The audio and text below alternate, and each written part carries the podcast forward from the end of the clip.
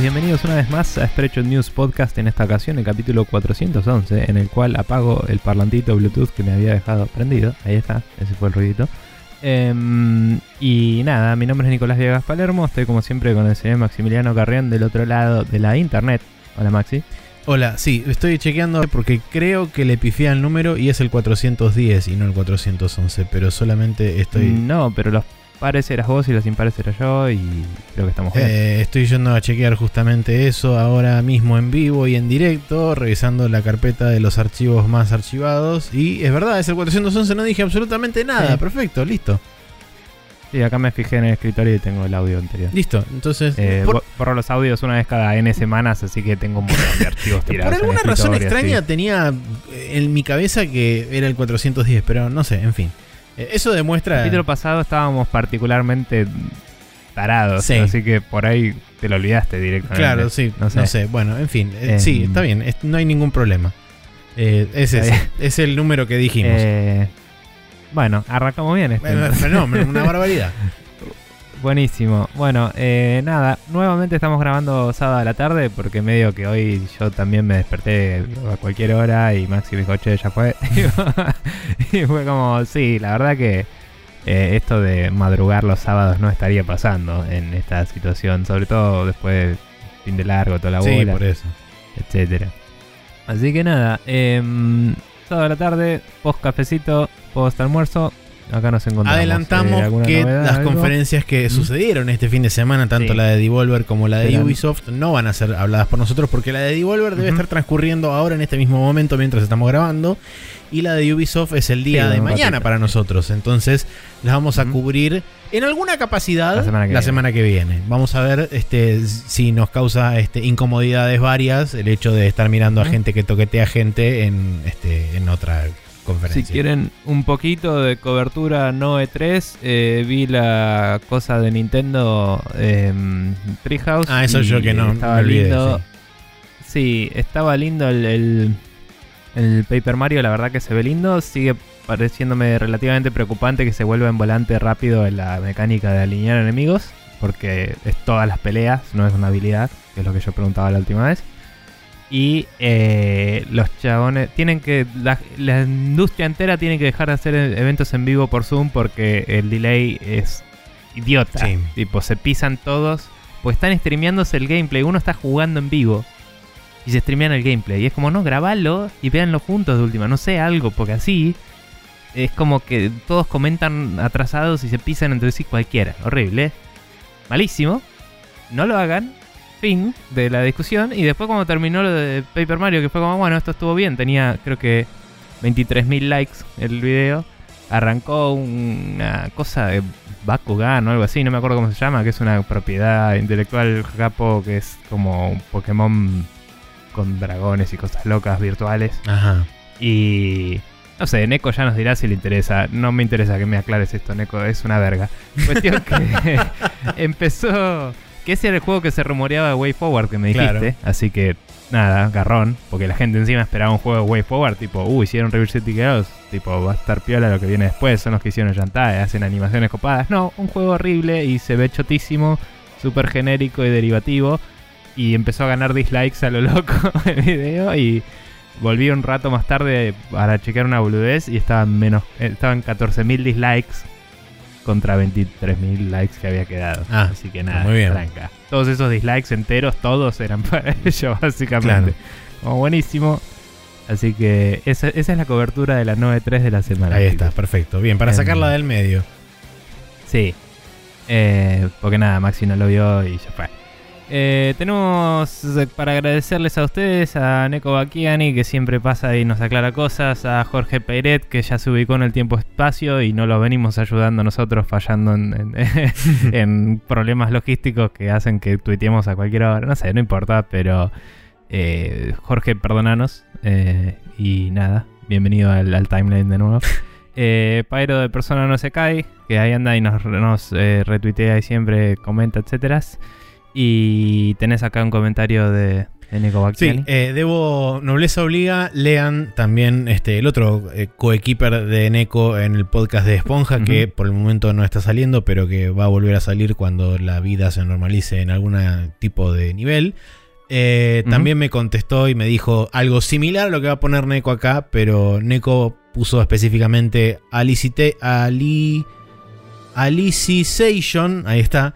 Sí, seguimos no pudiendo Sí, pronunciarlo. la, la es el arco actual de la emisión del anime de SAO, o sea, Sword Art Online, eh, y el más largo. Involucra a un personaje llamado Alice y, trata de eh, y tratar de replicarla en cierta manera, así que es literalmente una aliciación. Eh, bueno, 310 intentos me tomó conseguir el personaje que quería el otro día, tenía un 2% de probabilidad de salir. Había otro personaje que tenía exactamente la misma probabilidad de salir y me salió 10 veces. Aguante los gacha. Tranca. Ese es el, el resumen de la semana de Neko, básicamente. Sí. Sí, sí, sí. Pero bueno, eh, nada, así que gracias a todos ellos por eh, comentarnos, compartirnos, etcétera. Y mm, vamos a pasar a hablarlo a, a lo que nos compete, que es como siempre los videojuegos.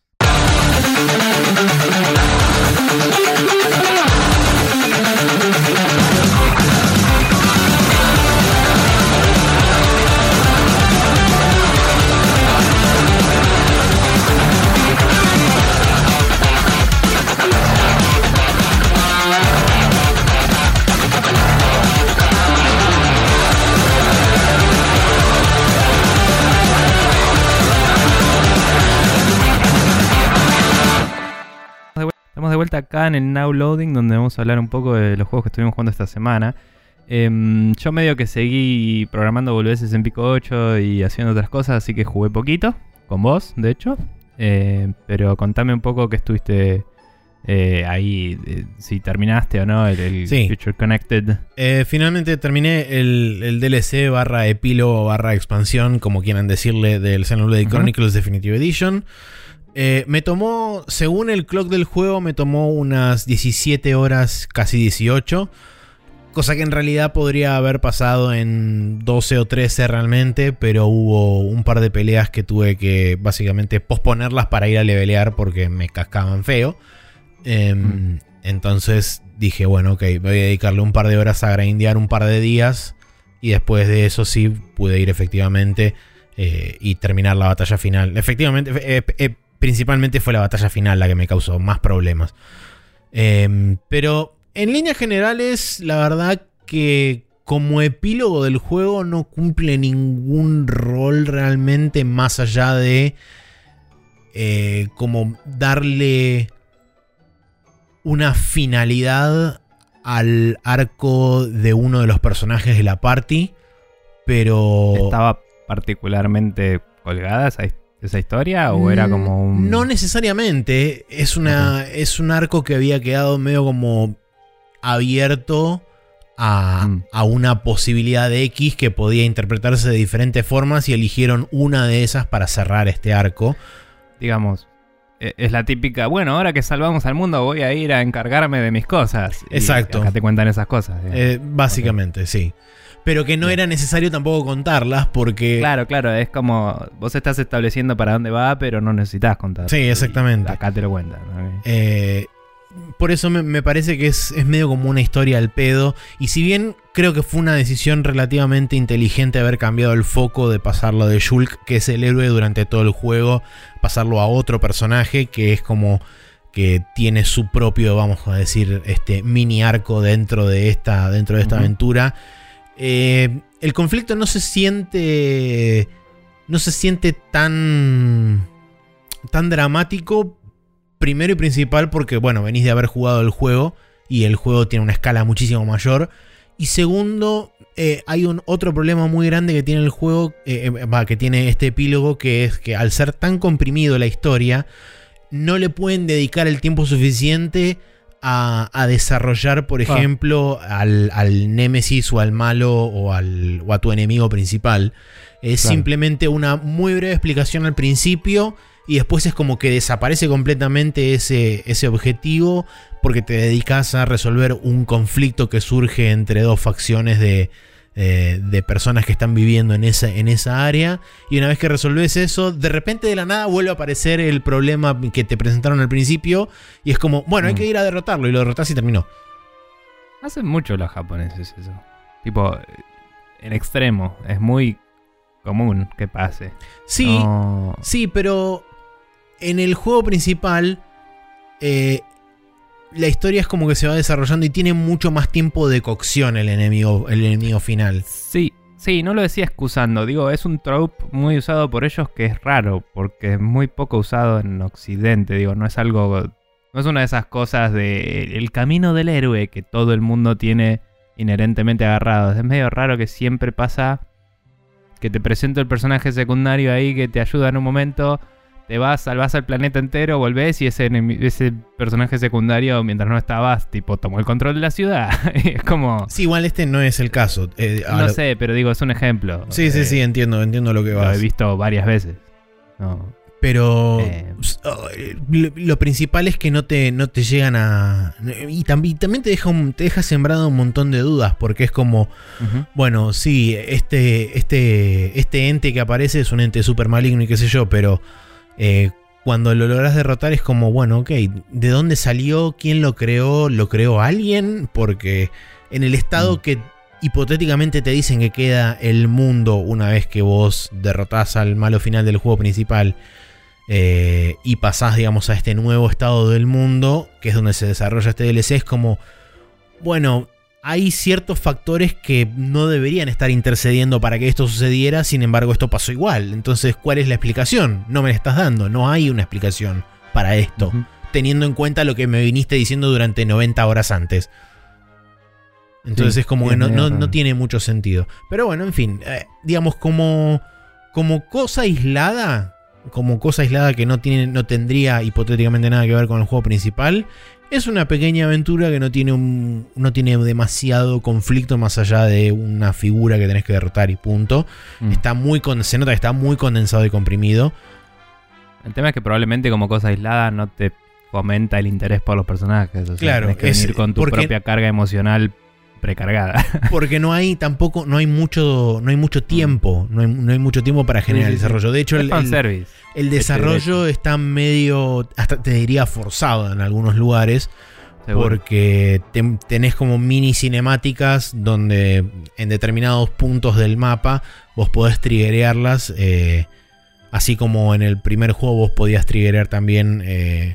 Interacciones entre otros personajes que afectaban distintos, este, distintos valores y qué sé yo para generar más compatibilidad entre personajes y qué sé yo. Acá no, tiene, no hay nada de todo eso, todo ese sistema está, está digamos, eh, extirpado del- de los sistemas del juego, sino simplemente cinemáticas para de alguna forma acarrear el desarrollo de personajes sin necesidad de tener que estar perdiendo, no sé, este, 10 horas en un arco de un personaje, te lo reducen a una cinemática de 5 minutos eso.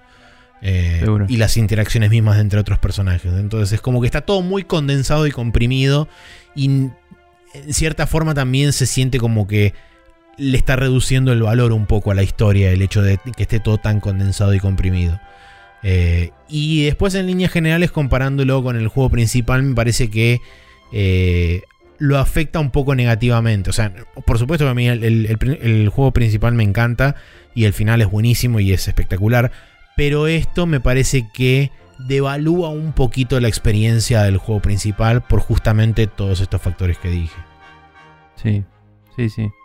Em, nada, también, también hablábamos de que es relativamente común, no sé si hay tantos ejemplos, pero que, que agreguen un, un capítulo posterior, como habían hecho, como dijimos, con el Final Fantasy un par de veces, Sí, todo eso.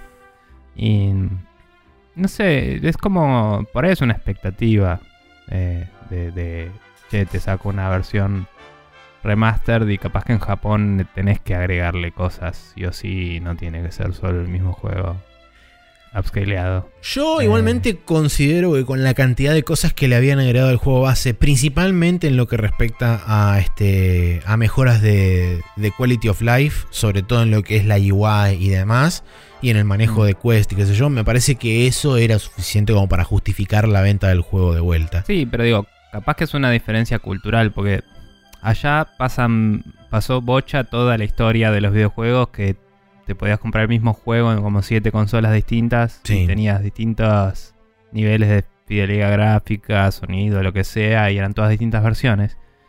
Y cuando querías vender una versión nueva de algo después de que ya hubo varias, en general ya tenías que agregarle algo para convencer a la gente que se lo compre de nuevo por ahí.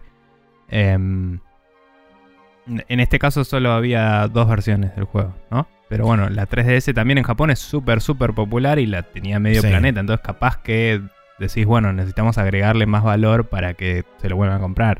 Sí, lo que O yo que no sé con respecto a esta parte es si. Porque básicamente lo que sucede es que todo el, todo el DLC o todo el epílogo transcurre en una de las áreas que no lograron poner en el juego base y que Ah. la, la sacaron del juego. Entonces lo que yo no Mm. sé es si eso estaba pensado para estar separado como una side quest muy grande dentro del juego principal Mm. o si este básicamente una vez que lo sacaron fue como bueno olvidémonos de esto y ahora que lo trajeron de vuelta fue como bueno cómo podemos insertar esto en la historia final y lo pusieron Claro. como algo que transcurre Mm. después del final de la historia Capaz. Sí, capaz que fue más una cuestión de. También, ah, pensando, ¿no? Digo, em, capaz que tenían una parte de la historia que sacaron y no tenía sentido volverla a agregar. Y es como, bueno, usemos los assets para otra cosa y escribieron una nueva historia al respecto. Pero bueno. Eh, bueno, nada. de- si te rindió en lo más mínimo, yupi. Si no, bueno, qué paja. Sí, Qué no, no, no, o sea, tampoco, tampoco es que la pasé recontra mal y me pareció una cagada. Fue Mm. simplemente que eh, me decepcionó levemente, vamos a decirlo así. Mm, está bien. Bueno, em, después estuvimos jugando más Astroneer. Sí. dos. Eh, estuvimos retomando nuestro nuevo emprendimiento ahí en tu, en tu server. Eh, está- creo que está andando más estable, más allá de los dos o tres problemitas que tuve. No, pueden no haber tuve sido problemas los- tan graves. Sí, pueden haber sido los parches que quizás también ayudaron Mm. a, a la estabilización un poco de, por lo menos de lo que es las sesiones este, Sí. entre, entre host y, y cliente.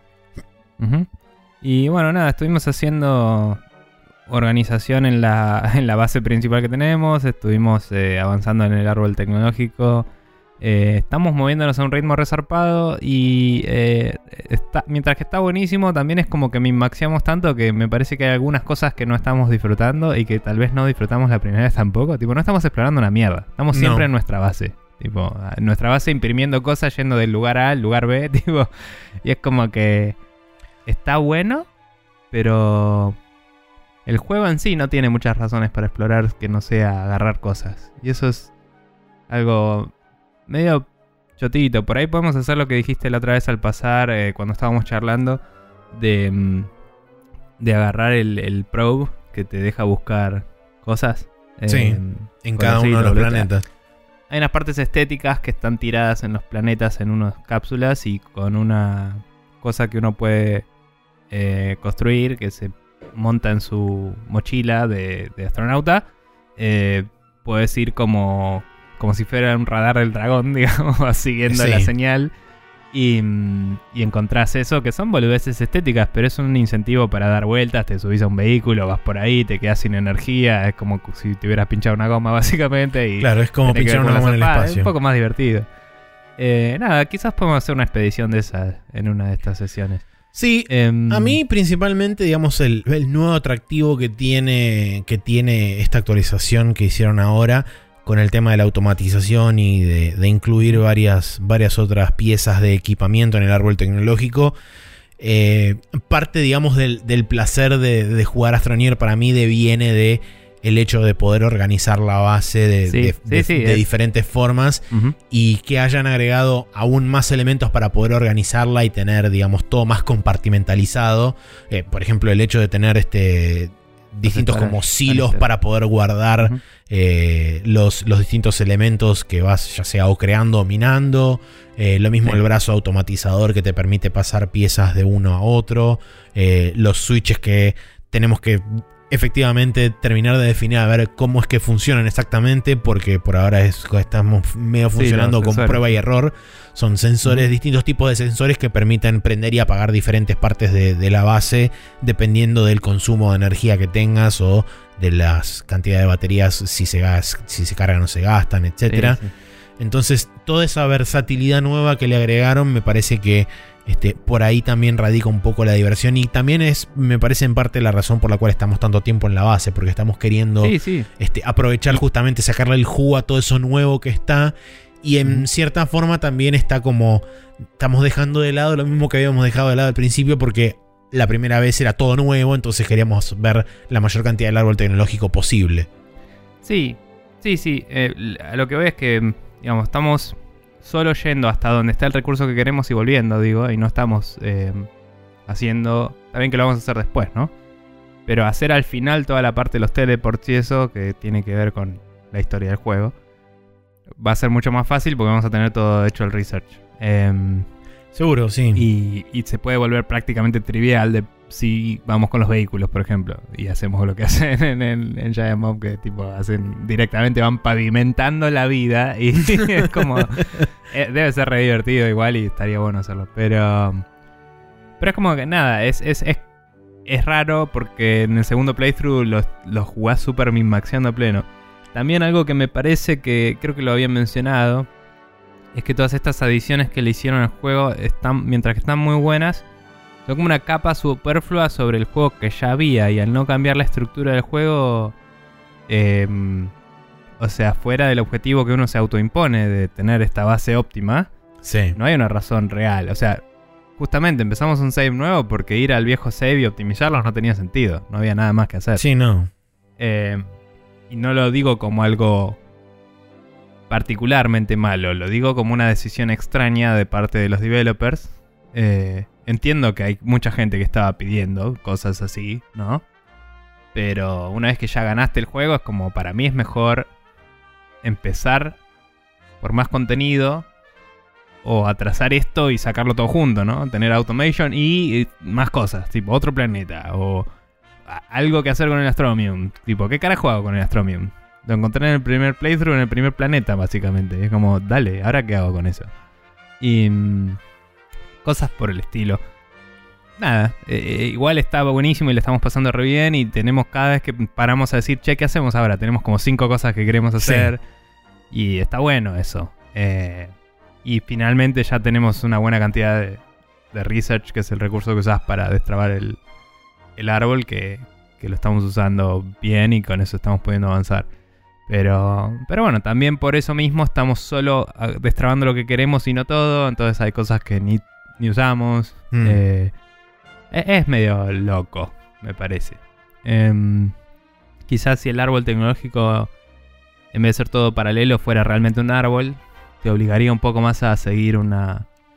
em, tipo, a, a ir de a poco con los mods de drilling, ¿viste? O a, Sí. O sea, no, no ahorrar un toque y de golpe ya poder destruir todo el planeta. Sí. Eh, o cosas por el estilo. Pero bueno, eh, nada, igual la estamos pasando súper bien. Eh, creo que este fin de no lo jugaría más. Es lo mismo que hacíamos la otra vez, jugar un rato largo y después parar hasta la otra semana para no quemarnos Sí, tampoco. tal cual. Y, y porque me chupa un poco la vida, o sea, no, no jugué nada al Command and Conquer al final porque estuvimos jugando eso y el resto del tiempo estuve con, con otras cosas que quería hacer y no quería dejar de hacerlas. Em, pero, pero sí, sí, es, es, un como juego muy fácil donde que se te escapen las horas del día. Sí, sí, sí, sí. No creo que hayamos hecho... Bueno, los pri- la primera vez por ahí hicimos un par de sesiones bien largas, pero... Sí, hicimos, No hicimos sesiones ninguna- de 5 o 6 horas los primeros Es- días. es- bueno, pero 5 o 6 horas. Eh, que consideremos 5 o 6 horas bien largas en. eh, ahora es símbolo claro de nuestra edad, ¿no? Sí. Pero digo, Es verdad. pero digo, cuando jugamos.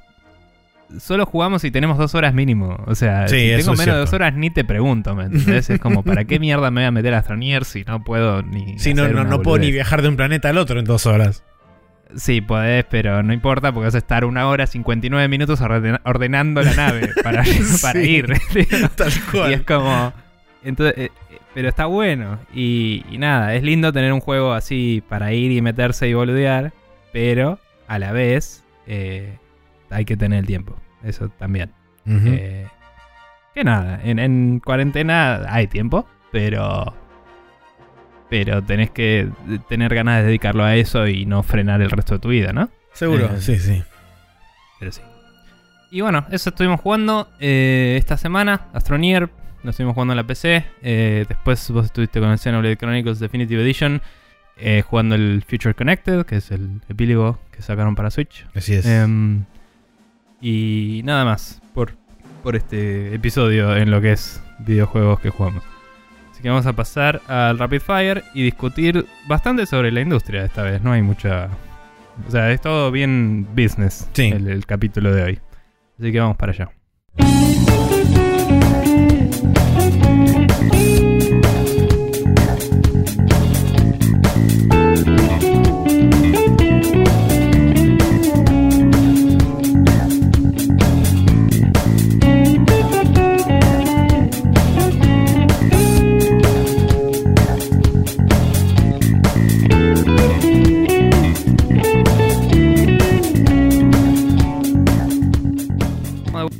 Acá en el Rapid Fire, donde tenemos varias noticias, como decía, más que nada eh, rumores de, adquisi- de acquisitions, ¿no? De adquisiciones, em, rumores de algunas cosas que después vamos a discutir en Hot Coffee en realidad, así que no lo digo acá, pero...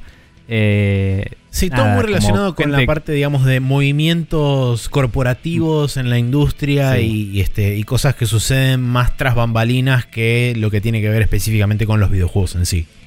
Sí, sí. Hablando de tras bambalinas, quizás habría que agregar la noticia que te pasé de Twitter super turbia hace un ratito. Sí, yo por Eh, eso si mencioné querés. el tema de los toquetones, porque Sí. con Ubisoft. Eh, muy pero bien. sí, después, ahora, ahora la busco y la, la agregamos si querés. Perfecto. La, pongo junto con, con lo de abajo de todo, básicamente. Bien. Eh, pero bueno, arrancamos entonces con una noticia de que eh, según fuentes cercanas a un sitio llamado The Information, básicamente, eh, Microsoft está en la lista de gente interesada de adquirir Warner Brothers Interactive. Creo que habíamos discutido la semana pasada. Exactamente. ATT, dueña de Warner Brothers hace un tiempazo, está tratando de... Creo que de todo Warner Brothers, no sé si de una parte. Eh, sí, es de todo Warner Brothers, incluido Interactive. Sí, sí, sí, seguro. Está tratando de vender Warner Brothers Interactive porque no sabe lo que es bueno o algo. No sé, tampoco es que particularmente lo mejor Warner Brothers Interactive, pero Sí, en realidad lo incluye, que está... por ejemplo, Mortal Kombat, uno Sí. de los juegos de pelea más exitosos La, monetariamente. sí, la razón principal por la cual ATT se está desprendiendo de Warner Bros. Interactive es porque tiene que cubrir una deuda de 125 millones de dólares y no sabe cómo, porque Ah, es buena esa. Este, o creo que eran 125 mil millones de dólares. Un- un- Sí, una cifra de esas 125 millones no Sí. suena tan... Una, una de esas cifras así ridículas, pero la cuestión es que una de esas cifras así ridículas la tenía que cubrir de alguna forma y fue como, ya sé, vendamos esto. Y Claro. lo ven, y ahora está en venta. Pero bueno, O sea, entre en los esa inter- perspectiva les conviene más vender Mortal Kombat que Batman, por Sí. Pero igual. Eh, entre la lista de los interesados, como mencionamos la semana pasada, estaban Activision, EA, Take Sí. Two y no me acuerdo qué otra empresa más.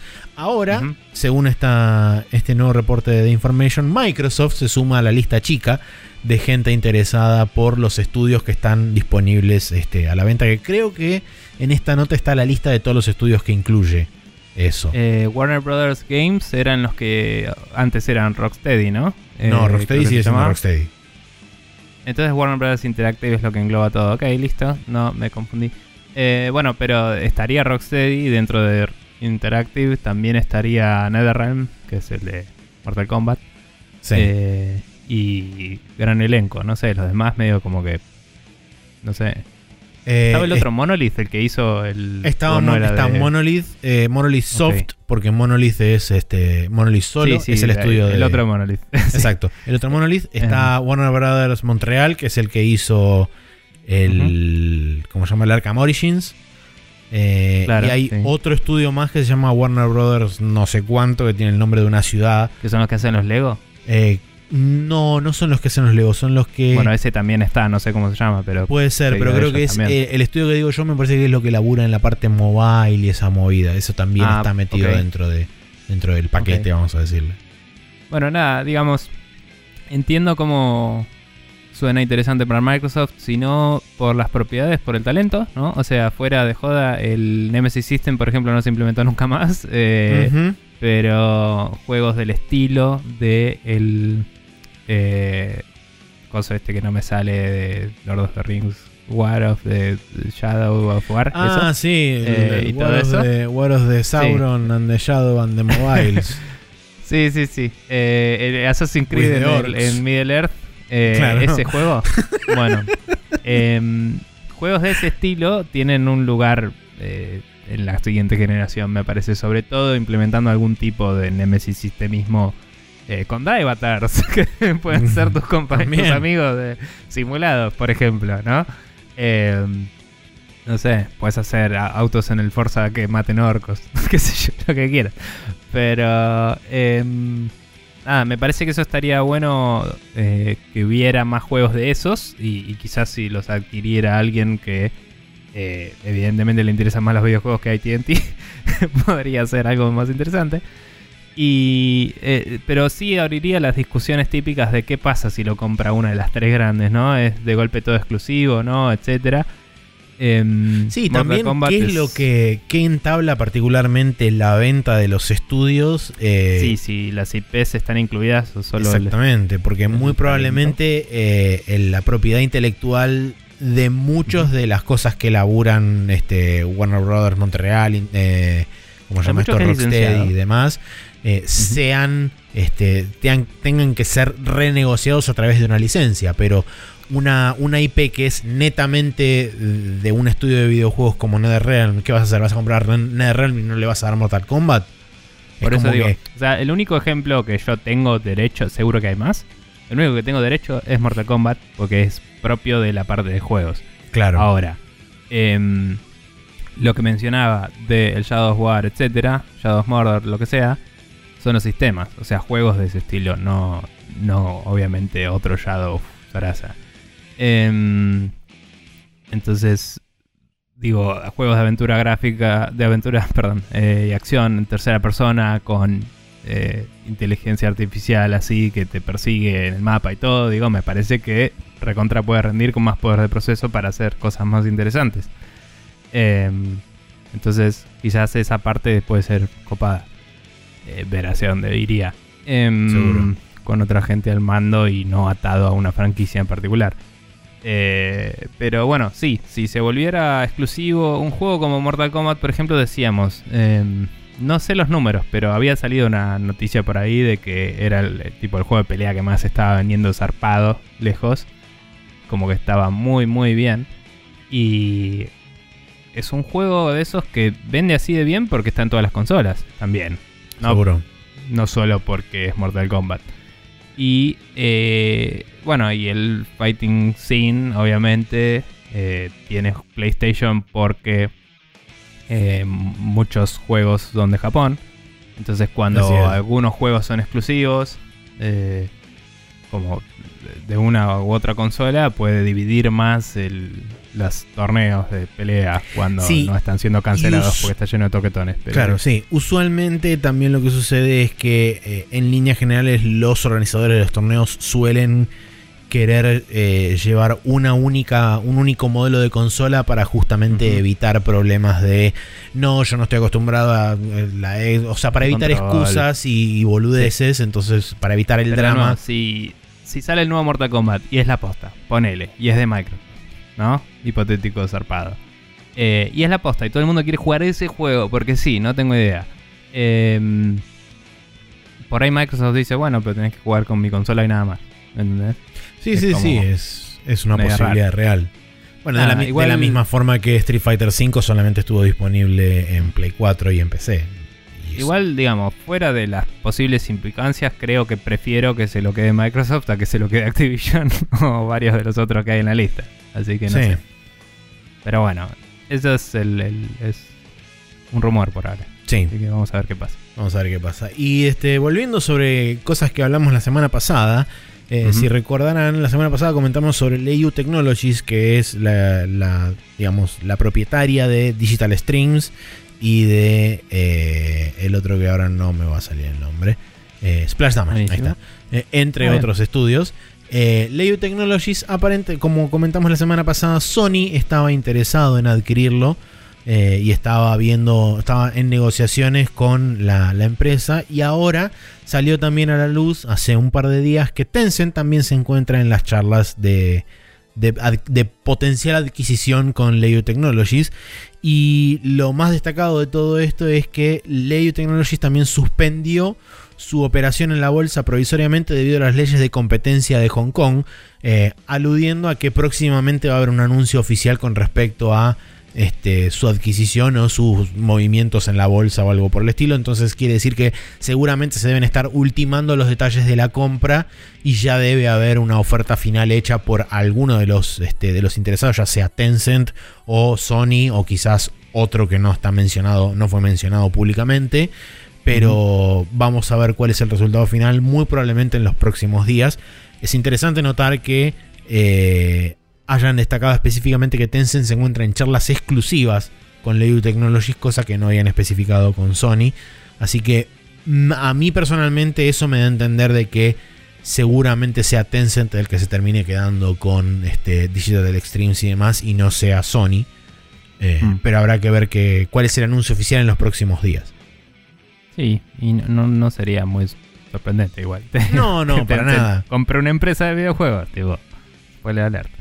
Sí. Em, bueno, Y más con la, la- la, digamos, gran orientación que tiene a este, servicios online y multiplayer y qué sé yo, como es Digital Seguro. Extremes con Warframe. Sí, sí. Aparte me parece... Imagino, no sé si... ¿Está Warframe disponible en China? Es una muy buena pregunta, no lo sé. Honestamente No no, sé, lo pero sé. me parece que es un juego que tendría mucho a piel para el tipo de mercado que tienen allá de... Justamente de online y servicios. Sí, sí. Es un juego de PC que se juega online. O sea, es, es tipo venderlo en China. no, no necesitas más que eso. Tipo. Em, Sí, no, tal bueno. cual, es, es, es una, es una buena observación. Honestamente no lo sé. Mm, sí. Em, bueno. Y, y digo, particularmente, ¿no? Los personajes del Warframe, Sí, todos como... estéticamente. eh, eh, estéticamente, más allá de que son medio estrafalarios y todo, que eh, para la fantasía del héroe más oriental es como que el diseño así todo abstracto y no un soldado yankee, digamos, es un poco más interesante. Digo, ni siquiera tenés que pensar en localizar las facciones del personaje, porque no, no se ven occidentales las caras porque tienen un casco que los cubre y no Sí. se los pueden sacar. sí, tal cual. Ni siquiera es tipo, no sé, Destiny lo ven y dicen no me siento representado, ponele. Eh, no sé. Eh, bien, continuando. Eh, Destiny, no. Sony realizó una inversión de 250 millones de dólares en Epic Games, con lo cual compró un eh, 1.4% de sus acciones, lo cual implica las siguientes cosas. Primero, aparentemente Epic cuesta 17.86 mil millones de dólares. Así que si a alguien le sobra un vuelto ahí, ahí tienen. Se pueden Eh, comprar en Epic Games. Sí. Segundo, eh, nada, ahora tienen ese porcentaje y por ende son un eh, minor eh, Investor. Investor, Lo cual eh, Un inversionista supongo que menor. les da acceso a Muy probablemente les dé una, una silla en la junta de directorio o algo por el estilo, porque Con normalmente. un 1% no creo. No creo que haya 100 directores, Maxi. Em, sí me parece que van a estar mucho más al tanto de informaciones internas eh, y tener palancas para eh, deals más copados para usar Unreal Engine en sus juegos, por ejemplo, si quieren. Puede ser, sí. Em, que puede ser interesante si llega a perseguir más abiertamente Sony la movida de publicar en PC en particular. Eh, Sí, eso- o eso va a ser- a volver a tener una iniciativa móvil también podría ser. Sí, va a ser interesante ver, por ejemplo, si hay algún tipo de, de quiebre o de cambio o de pivot con respecto a este, los motores que se utilizan internamente en Sony, que hasta el momento siempre fueron propietarios de cada Sí. estudio. Sí, Este, pero acordate también que, bueno, primero dos cosas. Podría ser que Sony le dé más data de PlayStation y trate de que Unreal tenga más features de corra más óptimamente en. Que de nuevo, teniendo 1%, no sé si te van a dar toda la pelota, pero es uno de los players grandes, entonces capaz que le da más pelota que a otro 1%. Sí. Y segundo, Está el acordate 1% también y el 1%. Son- claro. Eh, y acordate también que Sony está queriendo comprar más estudios y estos estudios por, ahí laburan con Unreal Engine. Es tipo, Sí. el porcentaje de probabilidad es extremadamente alto. Eh, pero bueno, así que nada, es igualmente, de nuevo, es un super minority investment, pero eh, igualmente ya tener acceso a otros niveles de información pueden serle muy útiles a futuro. Seguro, seguro, seguro. Eh, continuando nada, con esto, Nada, este, nada les impide eventualmente volver a hacer una segunda inversión y comerse un, por- un X porcentaje Sí, más sí. y volver progresivamente a invertir cada vez más en eso. sí, sí. Bueno, el hecho de que no están tan bien como otras empresas, tal vez, pero, Sí. pero bueno. Em, qué sé yo. De última se compra Mortal Kombat y lo venden. Eh, Claro. bueno, eh, Kenichiro Yoshida, el CEO de Sony, Sí. eh, hizo unas declaraciones al respecto, hablando de que eh, nada, la tecnología de Epic es buenísima, aguante todo, el futuro de los, de los juegos y no hay mejor ejemplo que el Fortnite. Y es como, ¿qué? ¿En serio? ¿De verdad? tipo, mirá cualquier juego de la lista de juegos hechos con Unreal y probablemente sea un mejor ejemplo que el Fortnite, la concha de tu madre. Podés hablar de eso si querés hablar de fenómenos. Eh, que no sé, juntan una cantidad ridícula de plata. No, bueno, sí, pero digo, fenómenos sociales, digo, de juegos. Buenísimo, de penetración en mercado, lo que quieras. Pero si me estás hablando de tecnología, tipo, agarra cualquier otro juego en Real. Cualquiera. Digo, o sea, no sé, agarra el Mortal Kombat y decí, este capa me lo compro después. Pero, no sé, o sea, dale. No- no- bueno, o sea, sí, supongo que anda bien el Fortnite, pero no es un buen ejemplo. Em, mentira, está re bien hecho, pero eh, digo, eh, eh, choca un poco la declaración.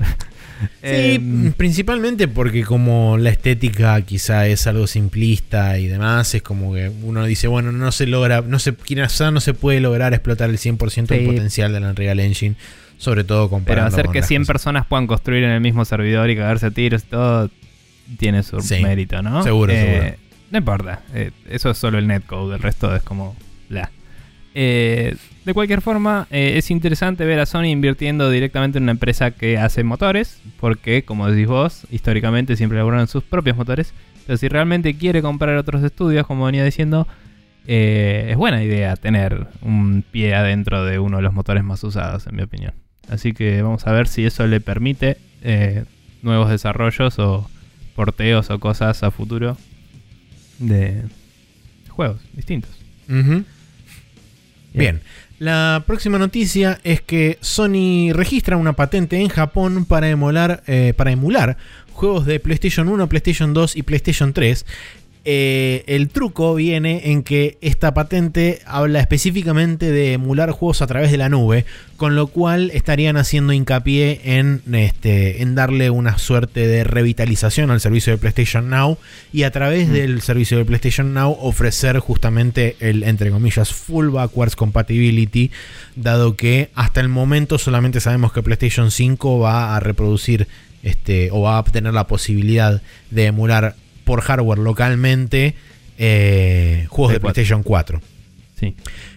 Em, no sé si hubo alguna declaración en lo más mínimo.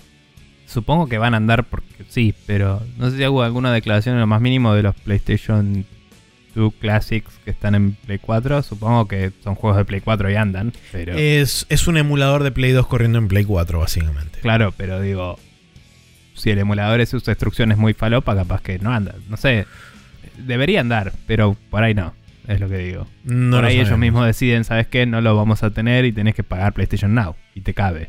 Sí, aparentemente la parte específica que hace referencia a la emulación dentro de la patente habla de que estos juegos van a, van a tener la posibilidad de ser corridos en una máquina virtual. Entonces ni siquiera es necesario que tengan el, el hardware propietario. O sea, lo más probable es que estén corriendo en, en máquinas, en data centers, en emuladores. Y eso te Sí, lo sea- streamean a través de la nube. Eh, principalmente juegos de Play 1 y Play 2, quizá Play 3, dado que ya tienen una infraestructura armada para los juegos de Play 3, donde tienen Play 3 básicamente en racks. Este, Mm.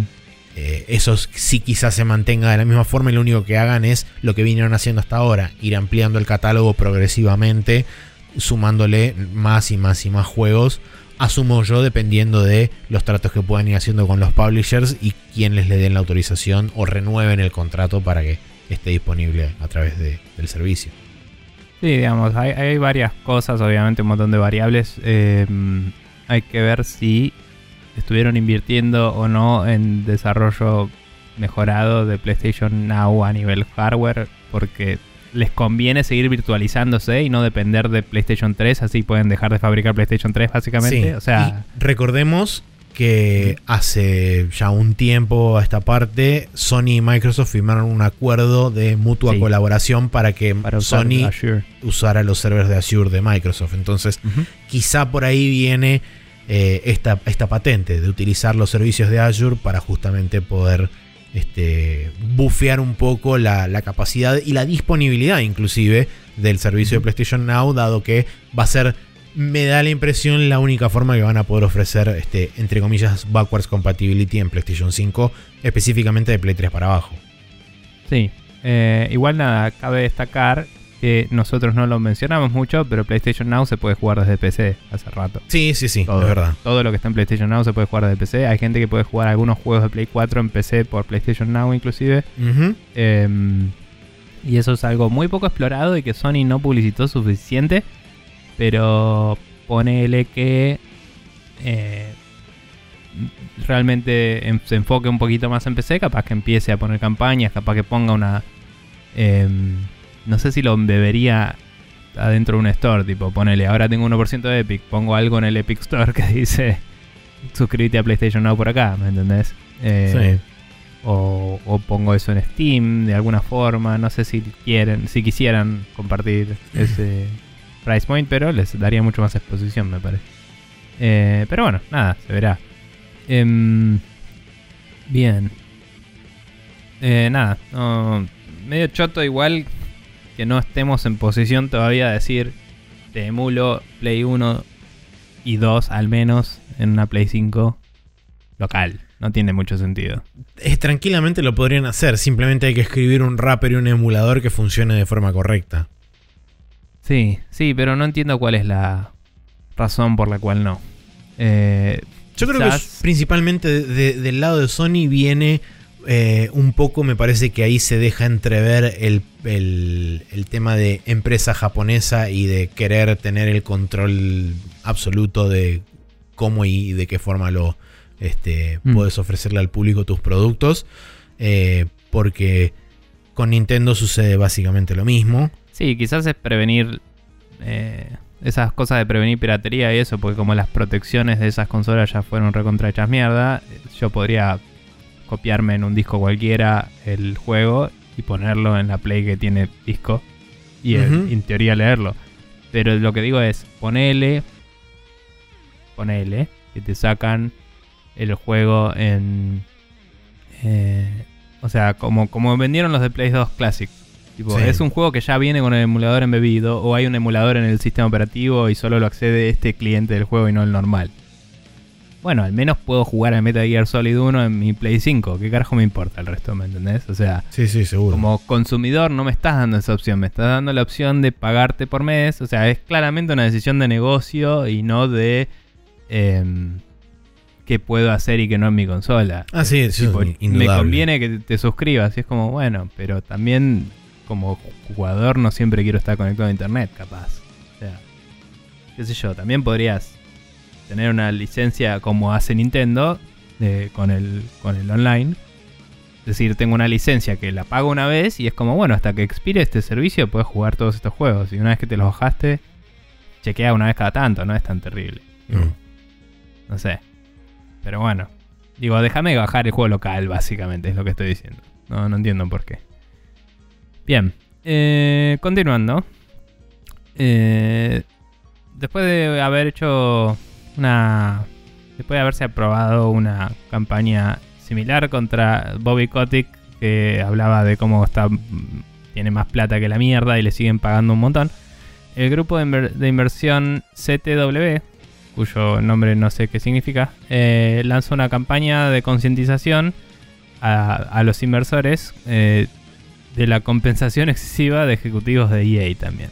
Sí. Em, nada, CTW como- significa Change to Win y es un grupo de inversión que específicamente se dedica a buscar este comportamientos irresponsables y eh, poco éticos eh, y también la paga excesiva de ejecutivos dentro de empresas, no necesariamente asociadas a videojuegos, pero como hemos visto en un video de Jim Sterling, eh, tanto los ejecutivos de EA como de Microsoft son considerados uno de los más eh, sobrepagados o pagados en exceso de el, el establishment en general de Estados Unidos, o sea, fuera de lo que es inclusive la esfera de videojuegos. Sí, de- del planeta entero, digamos. Porque Sí. es como. Eh, Si estás en Estados Unidos siendo uno de los más pagos, es tipo, ah, en el mundo. Claro, sí, básicamente. Em, Y a lo que sí, hacía- Dijiste, dijiste Microsoft y EA, pero Activision Perdón, también, Activision EA. Eh, y a lo que hacía referencia antes con el tema del CEO eh, fue que mis- los mismos eh, shareholders de, de Activision empezaron a protestar y a poner en, tela de juicio la cantidad de bonos y la cantidad de extras que estaba recibiendo Bobby Kotick este, año tras año.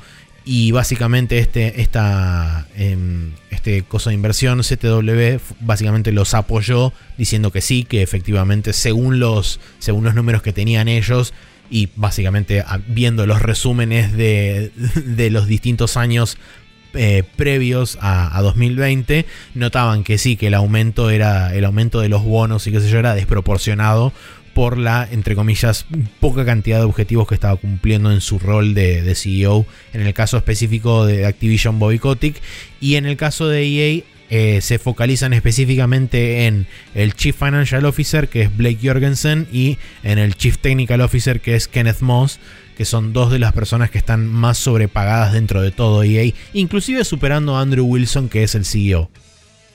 Que es una persona que también está sobrepagada, no es que cobra dos mangos con 50, vamos a ser sinceros.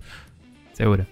Em, nada, la verdad es que está bueno que se haga esa movida. También que siempre que decimos, bueno, es para los inversores, se vuelve turbio el toque. ¿no? Sí, pero, sí, obvio. Pero digo, Pero es la gente que tiene la plata y es la gente que inyecta la guita dentro de las Sí. empresas. Entonces, en cierta Sí, forma, sí, si esa gente se retira, algo va a tener que cambiar, porque se quedan sin guita.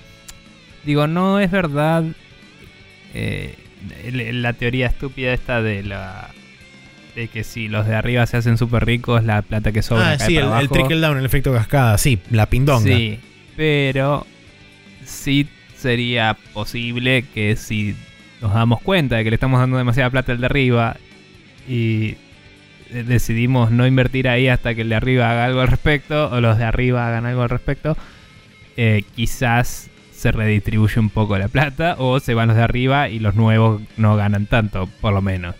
Sí. La pregunta es si después eso significa que van a invertir menos para lo mismo o que van a invertir lo mismo y se va a distribuir distinta. Esa es la pregunta, ¿me entendés? Sí, o que se va a Eh, mantener todo igual y simplemente los van a hacer laburar más a todos los de abajo. También, pero digo, dos de las tres opciones son una mierda. Eso es lo que- o sea, Obviamente. porque capaz que significa, bueno, ¿sabes qué? Rajalos a todos estos y yo te invierto. Bueno, dale, los rajan a todos esos y después invierten menos, ¿entendés? Porque es como, bueno, no le tenés que pagar a esto. Sí. Eso es lo que digo. No, no sé. Hay que ver. Eh, tampoco es que la- las empresas en cuestión necesiten mucha inversión para nada. Sí, eso es- Pero- también es cierto. Principalmente creo que esto, eh, o sea, para buscarle un lado positivo a todo esto, me parece que lo principal es que estas cosas se conozcan y salgan mínimamente a la luz. Sí, Porque es algo que es- mucha gente, es medio como un secreto a voces todo esto.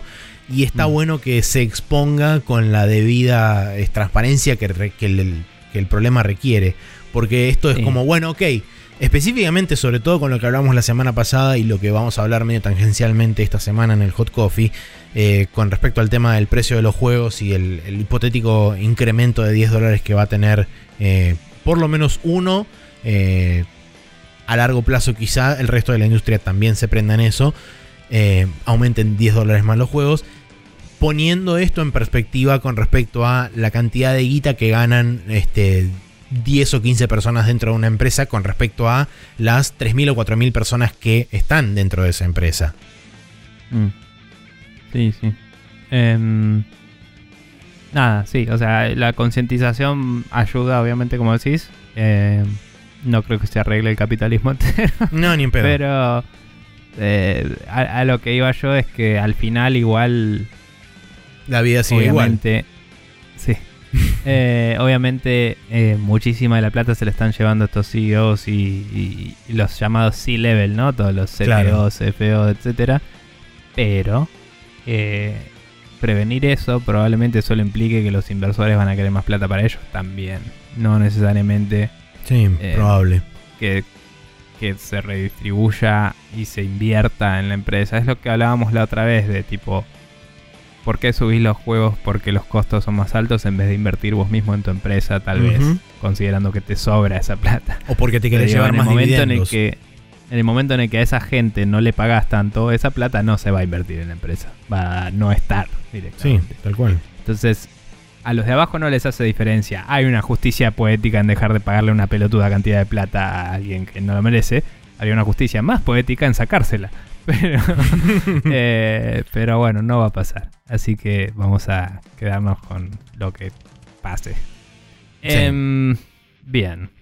Continuemos entonces. Sí, la siguiente noticia dice que como ya es costumbre, se filtra prácticamente toda la conferencia de Ubisoft días antes del evento, porque arrancamos primero y principal con el lunes de la semana pasada, donde, o el lunes o el martes, se filtraron, eh, se filtró primero un video de 30 minutos de Assassin's Creed Valhalla, el cual no había dejado muy conforme a la gente porque aparentemente era una de una alpha version donde se veía todo bastante crocante eh, y dejaba bastante que desear en líneas generales. Y o casualmente, hace un par de días se filtró otro video de lo que vendría a ser una versión más final del juego, donde se ve todo bastante más pulido y mucho mejor, y qué sé yo, con animaciones un poquito más terminadas. De hecho, se muestra el sistema de combate y el sistema de inventario, cosa que en el primer video no se mostraba y la gente se quejó de que no se mostraba. Entonces, casualmente se filtró el jueves un video donde sí estaba eso. Este, Así que nada, eso por un lado. Por otro lado, se filtraron también screenshots y gameplay del Watch Dogs Legion, que es la tercera entrega del Watch Dogs. Y casualmente, en los screenshots y en el poco gameplay que se vio, se vio gameplay de un policía. En, esta, en este momento del mundo que estamos viviendo, donde la policía es este, uno de los grandes ejes del bien y que está este, puesto en un pedestal como una de las mayores obras de bondad y gratitud que tiene el planeta Tierra. Este, Sí, en el juego creo que, según escuché, no lo vi, pero según escuché como que lo mostraban teniendo como habilidades de policía, tipo sacar gente de la cárcel o cosas así.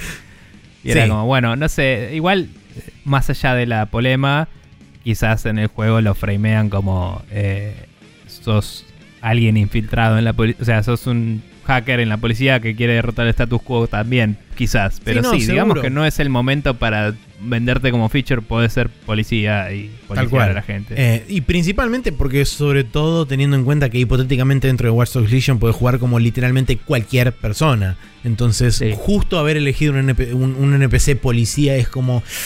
Sí. Y sí, ahora. podés ir por el bombero, si ¿Te querés. parece? Es como. Podrías ir por el... Claro, Mira, acaso es un chabón de ambulancia. Sí. Y, por último, eh, hace también, creo que fue el día de ayer o anteayer para nosotros, sábado que estamos grabando, eh, en el PlayStation Network de Hong Kong y después en el de Europa, en, algunas, en alguna región, creo que fue en Reino Unido, eh, aparecieron las páginas de pre-order del Far Cry 6 con la participación de El Negro de Breaking Bad, que no sé quién es, pero todo el mundo Claro. está hablando del Negro de Breaking Bad y yo anoté, entre comillas, El Negro de Breaking Bad.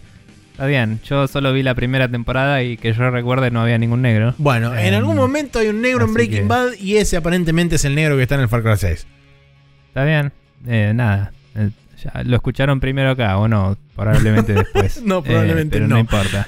Este, Probablemente les importa igual de poco o mucho, así que ahí tienen. Sí, y Em, si les importa mucho van a saber quién es el negro de Breaking Bad, porque es- evidentemente es como el negro de Breaking Bad. Claro. Este, y si no, es un negro que estaba en Breaking Bad. Es así de simple. Buenísimo. Eh, bien, por último tenemos eh, la noticia eh, picante y Sí, esto en, en, otro podcast se le llamaría como noticias violines, este, o algo por el estilo. Por ejemplo, por ejemplicamente, eh, Ubisoft Montreal, eh, con todas las alegaciones que hubo de, de recontratoquetones y gente eh, que abusa de poder y de personas directamente, eh, tiene un nuevo, eh, una nueva polema en el alza porque el jefe de recursos humanos eh, amenazó con renunciar y llevarse a la mitad de su equipo si el CEO Yves Guillemot, que es lo mejor que voy a pronunciar ese nombre en mi vida, em, no, los, no los declara inocentes públicamente, básicamente. Si, si Guillemot no va y dice, che, recursos humanos no tuvo nada que ver, Recursos humanos Dice que de renuncia. Ubisoft Montreal, que Montreal, aparentemente es uno de los que más complicados está de todos los estudios de Ubisoft. Sí. Que digamos que si sos recursos humanos, aun si fueras la persona más inocente del planeta, tal vez sería tu trabajo encargarte de este. Sí, sobre todo de las relaciones interpersonales Tipo- de el- mm, la gente que está en el estudio. Y si alguien Y- viene con un caso de potencial abuso o ya sea Mm. de autoridad o del- de la índole sexual, es como, bueno, mínimamente alguien de tu equipo lo tiene que haber escuchado. Y si no sucedió nada al respecto, claramente algún tipo de culpabilidad le cabe. Digamos que decir yo no tuve nada que ver no es el primer paso que tenés que dar cuando querés cumplir tu función de recursos humanos. Probablemente el primer paso que tenés que dar, si querés ser súper diplomata y lavarte las manos, es decir algo así por el estilo de veníamos bien y pasaron cosas, por ejemplo. Em, En el segundo ¿No? semestre van a empezar este. etcétera. No sé, pero. No, no, no entrando en política, digo, esa declaración en particular me parece como que encaja perfecto. Me chupa huevo quién dijo en qué situación. Pero digo, eh, mínimo tenés que no hacer una particular admisión de culpa, pero es como Recursos Humanos habla por la empresa. Y como tal debería mínimo reconocer el problema. ¿entendés? No, no necesariamente Sí. atribuirse. No necesariamente atribuirse la culpa o decir, che, nos está faltando control o lo que sea. Pero sí debería decir, eh, estamos al tanto de las alegaciones y estamos investigando y viendo qué podemos hacer. Algo, ¿viste? O sea, es como sacar la declaración O sea, aparte, base. Me encanta, me encanta la posición que toma el chabón que dice, si, ex- si no me exonera públicamente el CEO de la empresa, yo me voy y me llevo a todo mi equipo, o me llevo a la mitad de mi equipo. Y es como, bueno, capo, ahí tiene la puerta. Porque, o sea, Sí. Igual, insisto, ¿no? Como habiendo trabajado en empresa del hermano de Guillemot, eh, no sé si te acordás que cierto otro podcast en el cual labura, eh, había varias personas que laburaban en empresa del hermano de Guillemot, ujú. hablaban todo el tiempo de cierta persona, de ciertos recursos Uh. humanos, Sí, de forma satírica. Y esa sátira tal vez era bastante representativa de la realidad, según estuve escuchando yo, porque yo no tuve trato directo con la persona. Pero ese nivel, o sea, y es como, y eso era acá, o sea, y digo, si así era acá, imagínate eh, la empresa mayor, donde hay muchas más personas y muchas más plata y mucho más encubrimiento y cosas. sí. Eh, y mucha menos posibilidad del empleado de decir algo sin que te rajen también. Porque acá podías mandar a la mierda que se te canta el culo y decirle ¡Viva Perón! y no te decían nada. ¿Me entendés? Eh, o sí, pero te tenían que pagar, digamos. O sea, Claro. es otra cosa. Eh, no, no digo que acá no pueda pasar nada de esto. Lo único que digo es que acá hay protecciones del empleado mucho más grandes de las que hay en otros lugares. Seguro, seguro. Y aún así pasaban cosas medio turbiolindas. Eh, así que nada. Imagínate. Sí, bueno. por eso. Eh, nada, el, Sí. de, de bien a mejor pasa toda la situación de Ubisoft. Sí, así sí. que, este, Digamos vamos a que si quieren estar al tanto de todo esto, sigan a James Sterling porque es nuestro entretenimiento principal cuando no estamos viendo Giant Bomb al menos. Así que Sí, sí, sí. ahí está. Este, Eh, pero bien, vamos ahora bien. entonces a pasar al calendario de esta semana que tenemos eh, el martes 13, 14, mejor dicho. Martes 14 de julio sale finalmente el Death Stranding para Windows. Eh, tenemos el Rocket Arena para Windows, PlayStation 4 y Xbox One, que es un third, third person shooter. Y el Story of Seasons Friends of Mineral Town para Windows y Nintendo Switch, que es un Farm Simulator. El jueves 16 de julio tenemos el Dragon Quest Tact para iOS y Android, que no sé si Mm. es el mismo que había salido en Japón, que se llamaba Walk en Japón, y ahora Se lo traen para acá. llamaba. No, el Walk es. El Walk es el Pokémon Go de Dragon Quest y salió hace bocha. Eh, el, el, el que juegan allá. Y este que era Tact, creo que en Japón se llamaba Touch o algo así. Ok. Eh, o por ahí se llamaba Tact también, no me acuerdo. Pero, pero sí, ya había salido ya me parece. Y era medio un Tactics, me parece, no me acuerdo. Ok. Pero para chosmear, qué sé yo. Bien. Por ahí para gente que le gusta. Edu. Sí. Tendría sentido que se llame Tact por Tactics. Si tiene táctica, es como, bueno, Tact Mm. de tocar y Tact de Tactics. Pero, en fin. Sí. Eh, bien, el viernes 17 de julio tenemos el Ghost of Tsushima. Este, no, mentira, Ghost of Tsushima eh, para. PlayStation 4. El Death Come True para Windows, que es un juego de aventura. Y el Paper Mario de Origami King para Nintendo Switch. Sí. Eh, nada, es medio loco em, ver que salen tantos juegos de golpe relativamente pesos pesados, digamos. ¿No? A, mitad de año, cosa que no es mm, excesivamente Pero antes común. de que antes de que John Madden vea su sombra, Maxi.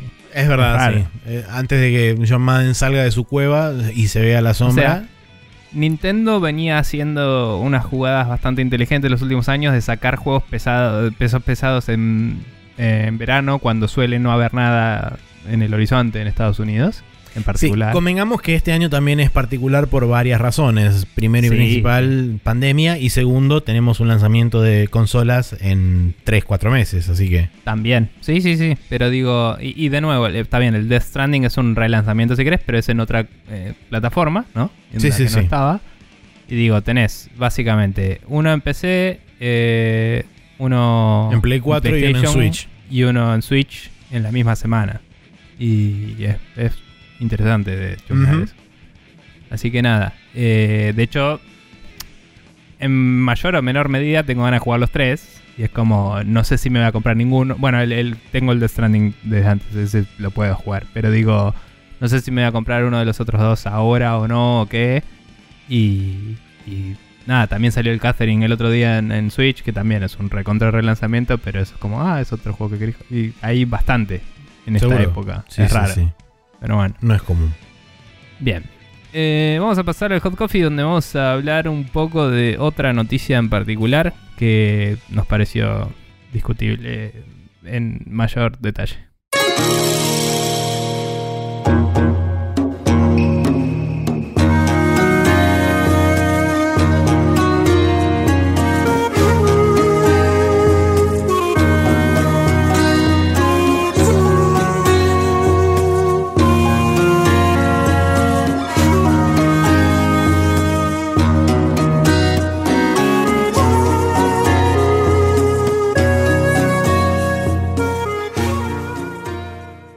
Vuelta en el Hot Coffee donde tenemos una noticia de Microsoft eh, que dice que también es un, un rumor en realidad, ¿no? Em, Sí. Pero hay reportes indicando que Microsoft estaría, re- entre comillas, recomendando activamente. Bastante enfáticamente, aparentemente. Sí, sí, sí. Em, pero digo, por eso digo, la, la palabra recomendación es como debatible, ¿no? Es, es- ¿Qué es esto? ¿Lo estás poniendo en tus acuerdos o qué significa? Hay Sí. que ver. Pero está recomendando fuertemente a los publishers no cobrar por actualizaciones a, vers- a versiones de Series X de sus juegos. Lo que está diciendo básicamente es, si quieren, eh, lo que más nos gustaría es que estén en nuestro sistema de Smart Delivery. Smart Delivery, claro. Si no van a hacer eso y sacan un juego en PlayStation, digo, en, PlayStation- en Xbox One, eh, que, que va a salir en, en En Series X también. Series X, hagan algo para que la gente pueda tener las dos versiones del juego eh, comprando un solo pack, si quieren. O sea, vendan un pack que tenga los dos. Eh, sí, digamos, busquen una alternativa para no cobrar un upgrade de una versión a la otra, básicamente. Es, es el, el objetivo sí. que quiere Microsoft. Escuchaba el, el podcast de Café Fandango hoy, a la mañana, y ayer, a la noche. eh, y Seba pregun- se preguntaba qué ventajas tiene la empresa, que no es Microsoft, porque la de Microsoft es bastante obvia. Em, digamos, si vos vendés un juego de Xbox One S hoy, que trae el de la versión que viene, no importa en qué forma se vendió, eh, ya tenés un incentivo para tener una consola nueva. tipo, tengo un juego de la consola nueva. Fin. Tipo, Tal cual. ese es un beneficio inmediato para Microsoft.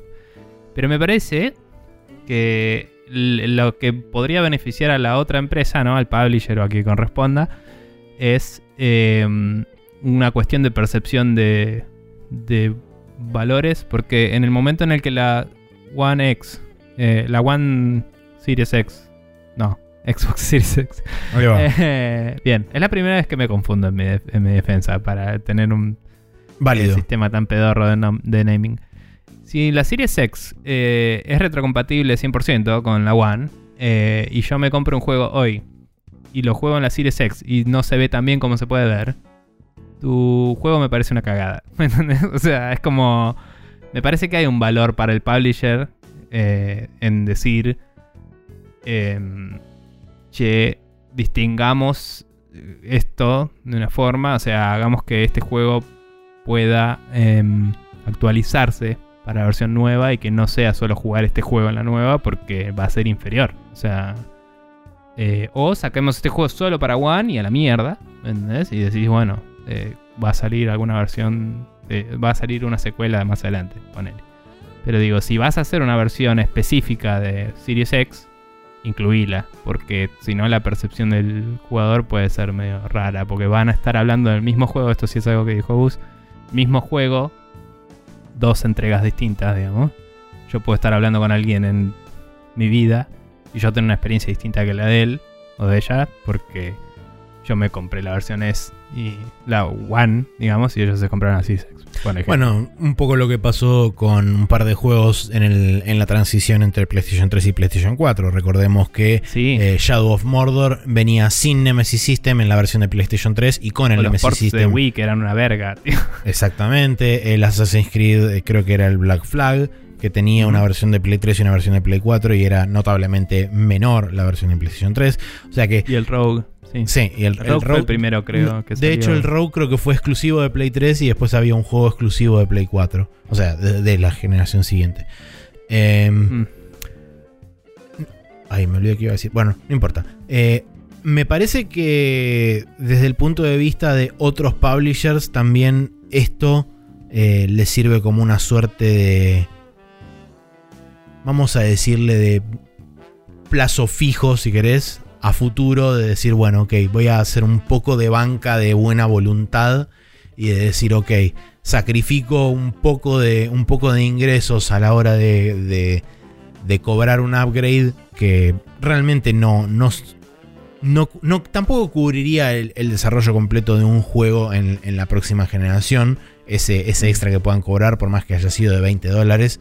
Sobre todo si eh, la especulación es correcta de que quieren cobrar 70 los juegos de próxima generación. Este, Y de esa forma canalizo un poco de confianza y de, eh, eh, de parte del, del público a la hora de decir, bueno, que en futuras entregas quizás con esto puedo enganchar público a futuro. Sí, también tenés como. Obviamente que no, no tenemos idea si también estaban sugiriendo un precio, ¿no? No tenemos idea, pero digamos, Microsoft dice, si vas a vender los dos por separado, bueno, considera vender un pack que tenga los dos juntos, ¿no? Sí, como como ese está pack puede valer lo que 2K. quiera. Ese pack puede valer lo que quieran y es un tema aparte. Lo que dice eh, Microsoft es tipo, pensá que la gente puede querer jugar este juego en unos meses en otra consola también, básicamente. Sí, también el, Y- tema, el tema es ese, la devaluación que está teniendo tanto la Play 4 como la Xbox One a medida que van pasando los días es, este, es exponencial. Porque Sí, sí. cuando llegue el momento del día de lanzamiento tanto de la Series X como de la Play 5, en la mayoría de los casos eh, la consola que más se va a pasar a utilizar automáticamente va a ser esa en pos de la anterior. Eh, depende de la disponibilidad de juegos, pero sí. O sea, el hecho que habíamos dicho de que es retrocompatible seguramente cumpla mucho más eso que en otras generaciones. Pero, pero bueno, nada. Hay que, hay que ver cómo funciona de bien todo. No, no, no, Em, seguro, seguro.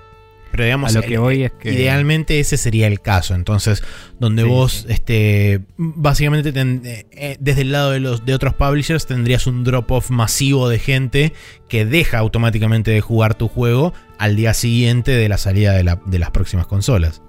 Sí, eh, particularmente eh, hay, hay otras cosas anexas a esta noticia. Em, primero que en retrospectiva suena muy obvio si uno piensa cómo funciona, pero mm, se aclaró básicamente en esta noticia em, el hecho de que si un juego no está declarado que va a ser... eh, Es verdad. em, como es Smart Delivery Enabled, lo que sea, Sí. eh, Smart Deliverable, eh, si, si no se aplica eso desde el lanzamiento del juego, no se puede aplicar después. Y tiene todo el sentido, porque una cosa es es el mismo producto y se instala distinto en distintos devices, y otra cosa es tengo una versión de One y una de Series X. Sí. Son dos cosas distintas. Y eso es- ya pasó en otras generaciones de consolas, ya pasó en, en algunas cosas de PC. eh, es medio extraño.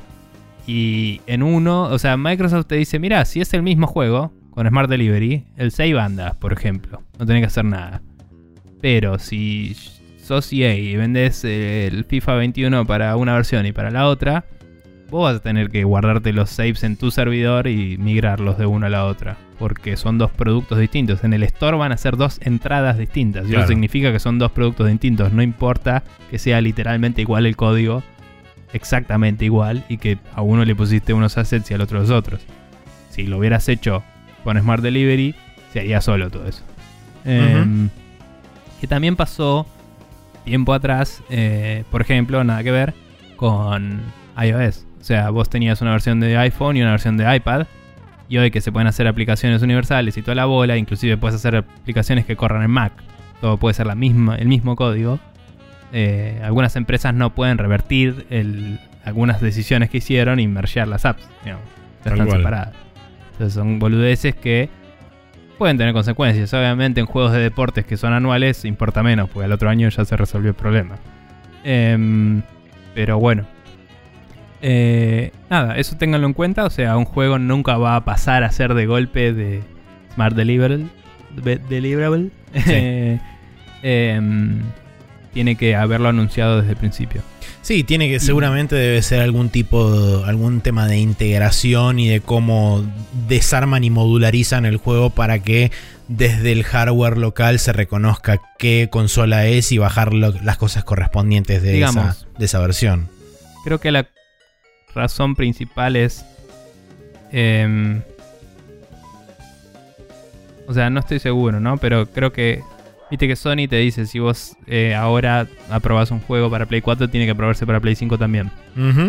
Y es como, bueno, ese juego es el mismo para las dos, fin. No importa si se ve mejor en una o en la otra o no.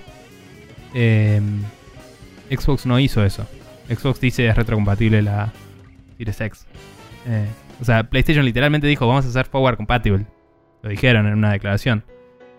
Y Microsoft está haciendo lo inverso. Entonces, si yo hoy apruebo un juego de One, ese juego no está aprobado para Series X. Punto. Cuando apruebes un juego de Series X, va a ser otro juego. Jodete. Tenías que aprobarlo para las dos si querías que se apruebe para las dos. Es una sumisión distinta al store, digamos. Em, quizás están al tiempo antes de que salga de cambiar eso, pero una vez que salió el juego ya fue publicado como específico de esta plataforma.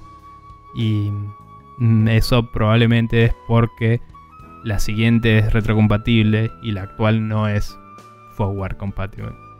Eh, entonces nada, está bien, digamos, es una decisión de cómo está implementado el sistema. Sí. Em, pero bueno, nada, es interesante. eh, o sea, me gustaría saber qué implica que está sugiriéndolo, entre comillas, como se dice. Eh, no sé si está. si tendrá una cláusula o algo en sus licencias que por ahí, viste, para incentivar ventas te, te cobra menos la licencia. O, algo así, viste, por ahí te hacen algún sí, capaz que... tipo de. Sí, puede, puede tener también que ver con eso, con algún tipo de, de ganancia o de beneficio del lado de- del developer. Este, me imagino que también debe tener que ver con, eh, bueno, en definitiva, medio como que entre comillas te estás ahorrando una versión. Porque, Si no tenés que pagar múltiples validaciones de. sí, no tenés que pagar Productos. múltiples verificaciones este, de los O, diferentes o sí, sistemas. capaz que te cobran cada verificación de consola individual, pero bueno, no sé. Sí, o capaz no, que te cobran una única por ser, o justamente te cobran el- Mm. la verificación a Smart Delivery y que eso incluye a las dos verificaciones tanto de Series X como claro, Xbox probablemente salga más cara que One sola, pero menos cara que las dos. Las dos independientes, claro. Lo que voy es que por ahí Microsoft, si quiere incentivar esto, eh, de verdad, lo que está haciendo al sugerirlo, entre comillas, sea algún tema con el precio, decirte cobro menos las validaciones, te lo hago. Sí, por supuesto que estamos hipotetizando todo esto, no lo sabemos ni Claro, muy eso es lo probablemente que lo yo quiero nunca. saber. ¿Qué significa que lo está incentivando? Porque no me sorprende, es su propia feature, quieren que la gente lo use. Sí, seguro, seguro. Y, pero sí es interesante el destacado ese de si no vas a usar Smart Delivery, considera esto. Y eso me parece que es ya sus business analyst hablando de impacto a futuro de las cosas. Sí, y me parece que es ir un poco más allá, inclusive de su rol como platform holder y como distribuidor Sí, principal del hardware y qué sé yo. Eh, y me parece que eso también apunta a, eh, a cómo se, se muestra Microsoft de forma pública frente a tanto sus consumidores como sus potenciales consumidores, sobre todo que estamos en año de elección, básicamente para las consolas. Este, entonces, este, me parece que están, eh, de- digamos, esto quizás no lo va a ver todo el mundo, pero eh, me da la impresión de que es una campaña de buscar también reforzar esta buena voluntad que vienen, a- eh, que vienen adquiriendo y vienen eh, acumulando a lo largo de los años, cambiando la estrategia de lo que originalmente había sido el lanzamiento de la Xbox One a lo que apuntan a que sea el lanzamiento de la Series X. Yo, yo creo que está alineado a la visión que están promoviendo de jugar lo que quieras donde quieras. Sin embargo, no. No importa mucho porque el efecto es el mismo, pero digo, no creo que sea tanto una orientación a buscar quedar bien, sino más bien una cuestión de, che, si todos los juegos que sacan ustedes hoy en One los venden en One y no incluyen de ninguna forma el de Series X, cuando salga la Series X, la gente les va a pedir juegos y ustedes no van a tener uno Sí, no van a nuevo tener para ofrecerles, ¿Cómo van a tener mismo, van a tener mismo, entonces no les van a comprar. Y después me van a venir a decir a mí que no tengo juegos. o sea, ¿me entendés? O sea, Sí, y, y es como, al final los juegos van a tener microtransacciones igual, porque lo sabemos. obvio. Entonces, Lo, hemos- lo ¿Por charlamos la semana no? pasada. O sea, claro. Entonces, ¿por qué no decir, bueno, eh, vender el juego, o sea, en este año de transición, vender el juego a forma transicional? No, pues si Sí, no, posta. Posta que se van a ver dañados los publishers que saquen juegos ahora y tengan literalmente el mismo juego a principio de la siguiente generación. ¿Me entendés? O sea, es como. No sé.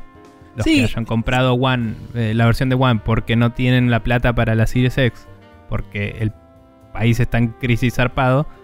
em, cuando consigan la Series X, van a mirar los juegos y van a decir, ah, ya tengo todos estos juegos. Son los mismos juegos. Sí, sí, creo también que, como decía antes, tiene que ver con un tema de métricas para ellos, porque cuando, como dije, cuando salga la, la Series X, si vos tenés una única versión y después ofreces un pago de como upgrade a la próxima, lo que vas a lograr es, primero, este, fragmentar a tu audiencia. Eh, porque va a haber un porcentaje de gente que no va a pagar ese upgrade y lo va, se va a quedar con la versión, digamos, base o peor Claro. de tu juego y va a haber un cierto porcentaje que va a pagar ese, ese extra y va a pasar a la, a la próxima. Y después vas a tener problemas en las dos comunidades porque ambas se van a quejar probablemente de que no van a tener suficientes, este, suficiente gente con la que jugar o que le, fa- le faltan cosas o qué Bueno. sé yo. También pensá, los juegos son retrocompatibles, o sea, la gente puede quedarse con su versión y ni siquiera tiene que volver a la consola anterior, puede vender la consola anterior y Claro. jugar el juego, igual. Entonces, si van a hacer eso, ¿por qué no ofrecer los dos juegos? La gente va a poder jugar la mejor versión del juego y va a poder vender la anterior usada y alguien más puede estar comprándote cosas en microtransacciones, ¿me entendés? O sea, también. alguien que no tuvo la opción de comprar la consola nueva.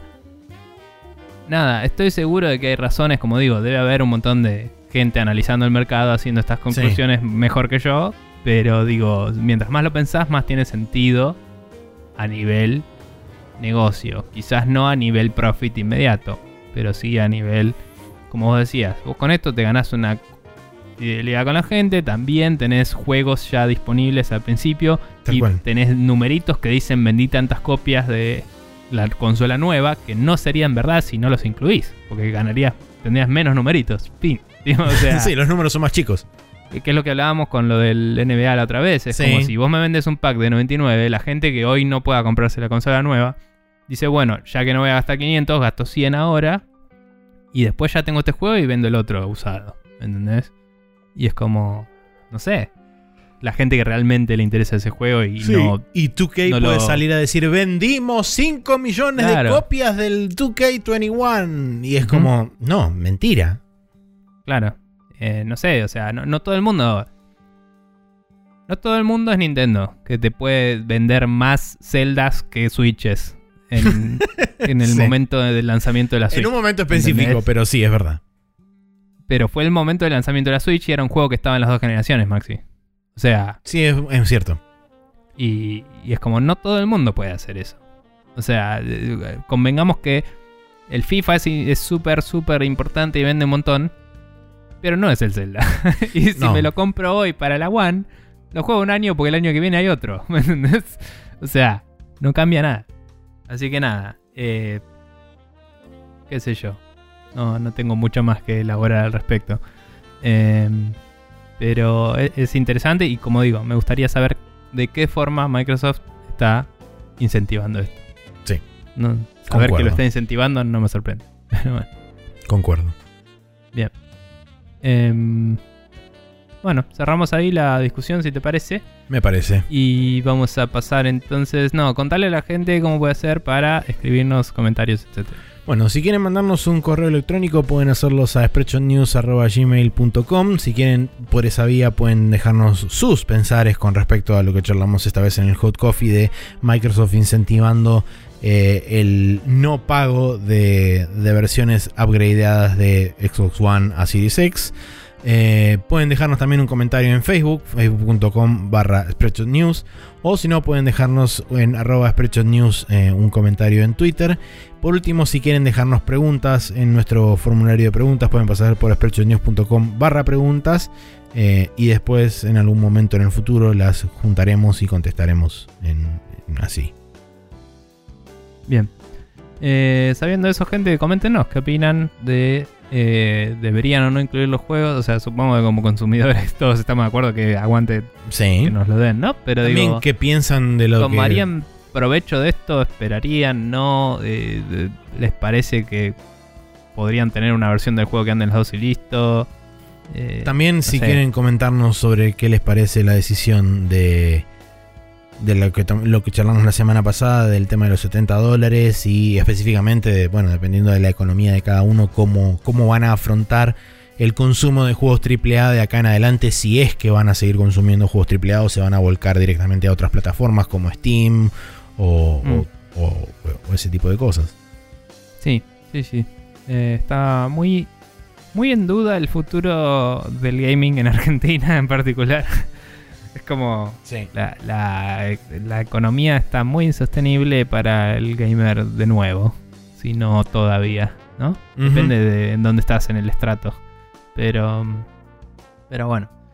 Eh, bien, habiendo hablado de todo eso, ahora sí nos vamos a ir a hablar de las recomendaciones que tenemos para ustedes en esta semana.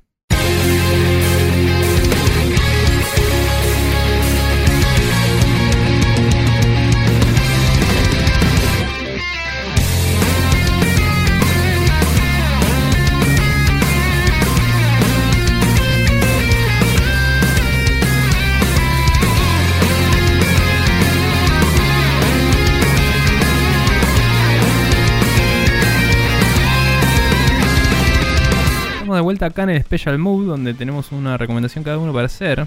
Eh, contame, Maxi, qué tenés acá para comentarnos. Bien, esto es algo que vino a través de la magia del algoritmo, porque es un canal que encontré así, este, Algorítmicamente. cosas- exactamente, que recomienda este, YouTube. El canal se llama Post Mesmeric. Eh, y es un hace un análisis sobre el soundtrack de eh, Metal Gear Rising. No es un análisis técnico desde el punto de vista musical, sino es más un análisis de cómo interactúan el juego y el soundtrack entre sí y eh, cómo funciona más desde el punto de vista de soporte del gameplay y cómo este, se fusionan en cierta forma porque hay, hay cosas que eh, dentro del gameplay que activan y desactivan segmentos de la música o este como que hacen arrancar distintos segmentos o partes eh, de, lo- del- de las canciones dependiendo de las situaciones que se vayan sucediendo dentro del gameplay. Y lo mismo En específicamente el Metal Gear Rising hay mucho que tiene que ver con las letras de los temas, eh, particularmente los voces de cada uno de, cada uno de los encuentros del Metal Gear Rising y sus temas de fondo tienen directamente que ver no solamente con el backstory del personaje, sino también con el encuentro que se está llevando a cabo entre Raiden y ese personaje. Entonces está muy bueno porque además de que el chabón eh, no irónicamente dice que el soundtrack está genial y es buenísimo porque a pesar de que se toma muy poco en serio, se toma lo suficientemente en serio como para poder darse ese lujo de estar a nivel Kojima dentro de lo que es el, el- espectro de Metal Gear. Mm. Eh, personalmente, el soundtrack del Rising no es algo que yo escuche fuera del juego. No, no es el tipo de música que me gusta a mí, pero en el juego funciona súper bien, sí. Y nada, eh, no, no reparé en ver si las letras decían con lo que estaba pasando, etcétera, pero me acuerdo que acompañaba la acción de forma Sí, hay, hay varios detalles, sobre todo en lo que tiene que ver cuándo entran las líricas y cuándo no, que este chabón lo comenta específicamente y que está, está muy bueno porque reflejan varias características de los distintos personajes.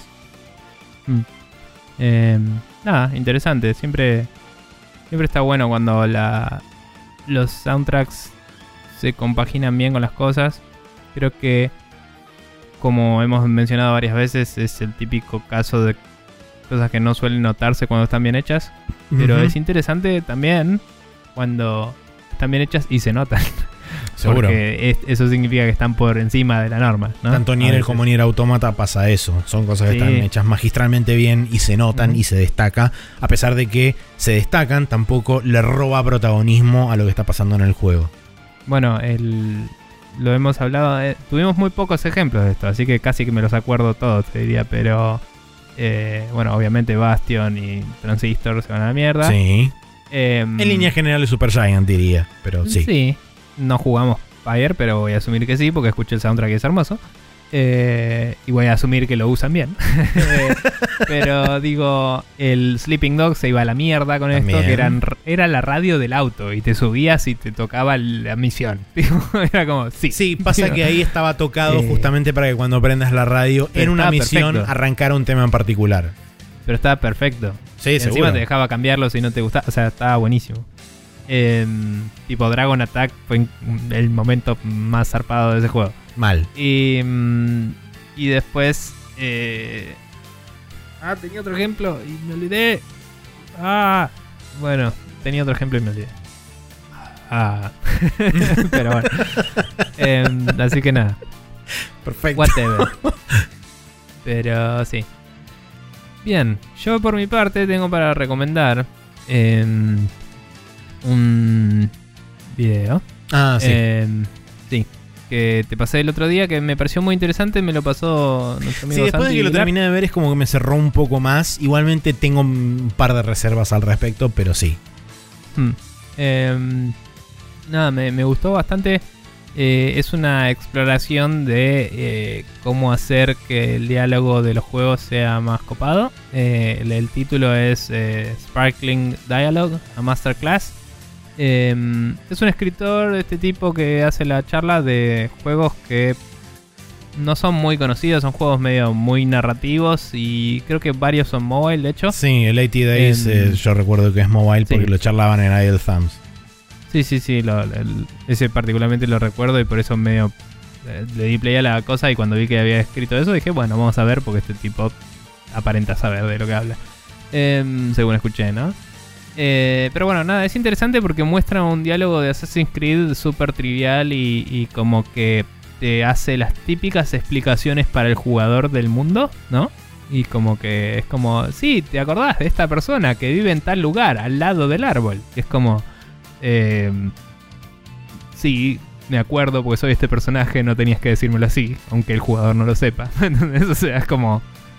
eh, Sí, y, además, mm, hoy en día, sobre todo existiendo otra, existiendo herramientas más diegéticas para poder este, ayudar con eso, podés tranquilamente. Poner una flecha, sí. Sí, tipo, o ¿sabes sí, dónde vive? Sí, sí, sé, felchita. Listo, ¿qué me importa? No Sí, necesitas también. decirme. O, o lo mismo, inclusive podés hacer que el personaje mismo tenga un monólogo interno y diga, ah, cierto, el, per- el chabón tal que vive en tal lugar.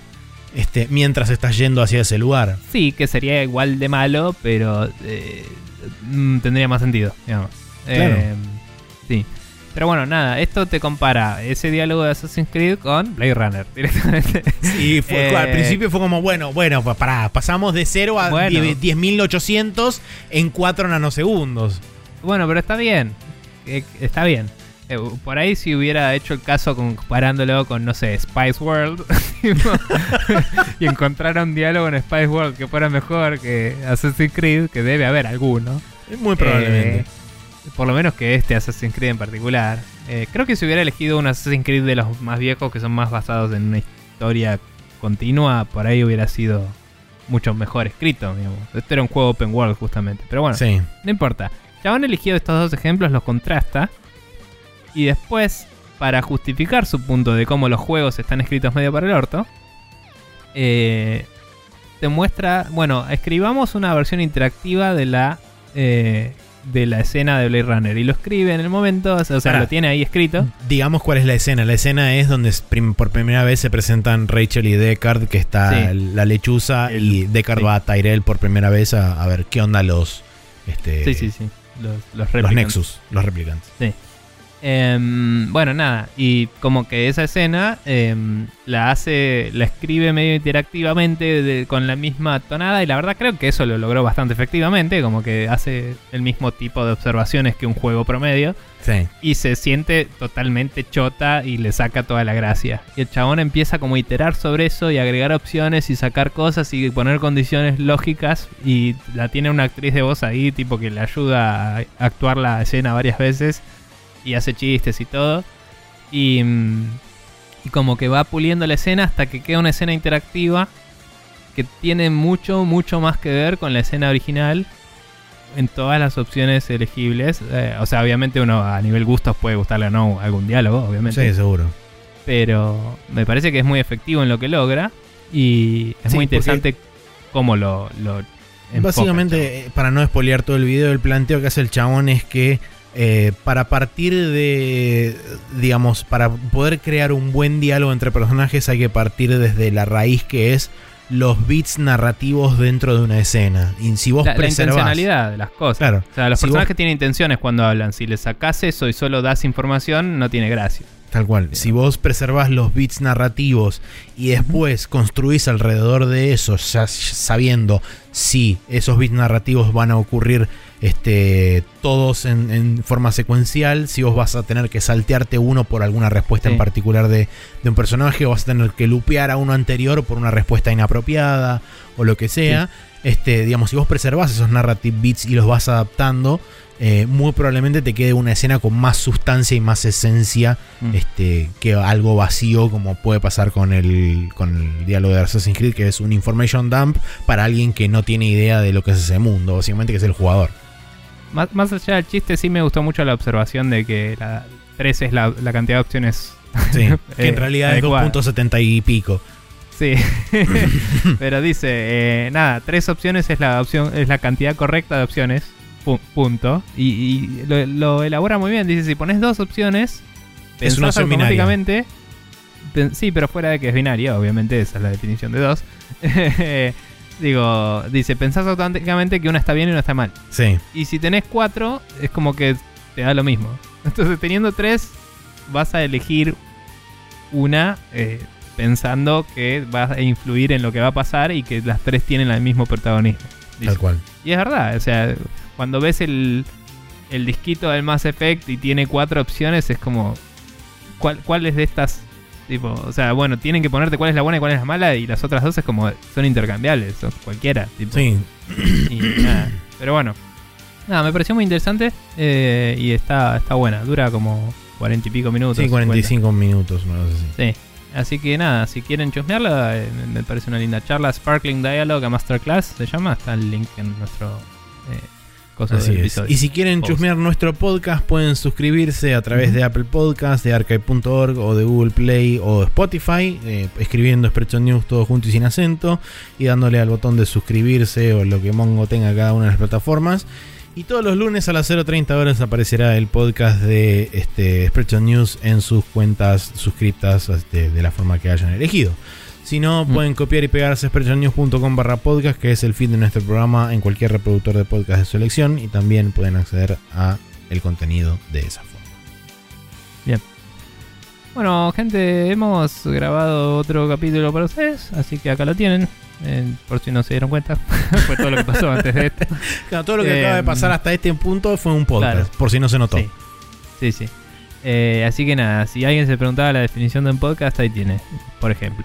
Em, y nada, eh, todo esto eh, cultura y mucho más. Claro, Pueden sí, encontrarnos todas las semanas, los días lunes a las 0.30, recordemos. Em, Y bueno, nos veremos entonces la semana que viene para eh, discutir más seguramente sobre eh, Ubisoft y sobre em, que era el otro que iba a ver, lo de sí, tenemos que Lo ver de Devolver Digital. lo de La Devolver. Franz Toquetón y este Hey.